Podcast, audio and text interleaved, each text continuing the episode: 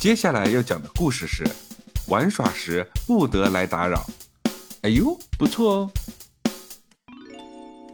一天，老爸和儿子吃完晚饭，老爸对儿子说：“吃饱了，喝足了，出去活动活动吧。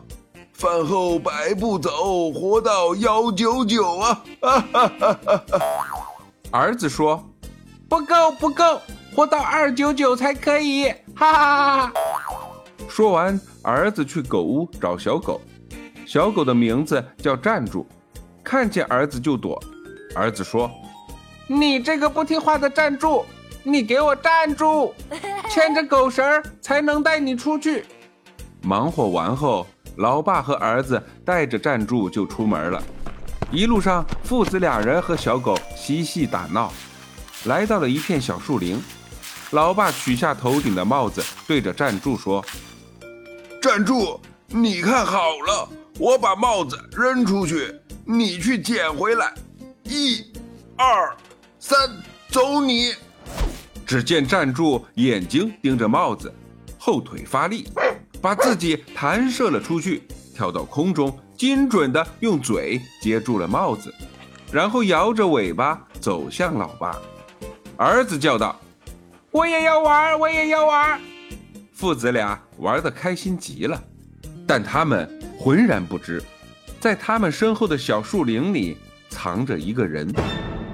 这个人长得恶狠狠的，而且手里拿着枪，原来是个劫匪。劫匪从树林里窜了出来，用枪对着老爸大喊一声：“不许动！”把身上值钱的东西都交出来！老爸和儿子玩得尽兴极了，根本听不见别的声音。两个人继续和站住玩扔帽子的游戏。劫匪心想：难道是我刚才声音小了吗？还是吐字不清晰啊？于是劫匪又大喊一声：“老东西，不许动！把钱交出来！”不然老子一枪崩了你！只见儿子和站住趴在地上，用嘴咬着帽子的两边。原来儿子正在模仿站住的样子，和站住在拔河。人和狗不分上下。老爸在一旁当裁判，看的是津津有味，一家人开心极了。这时，劫匪看见老爸背对着自己，跪在地上抓着站住的小爪子。原来在教小狗做广播体操，劫匪急了，拍着老爸的背说道：“你、你、你、你们怎么回事？听不见我说话吗？求你们尊重一下我好吧，尊重一下作为一个劫匪的基本职业道德。我、我、我劫匪不要一点面子的嘛？”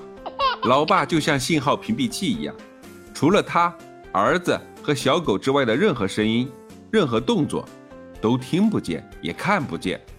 儿子在一旁看着，站住，伸出了舌头在喘气，知道小狗玩热了，拿着老爸的帽子给小狗扇风。劫匪看到眼前的一幕，崩溃了：啊，太侮辱人了！我就不应该来抢这个老秃驴。那么问题来了。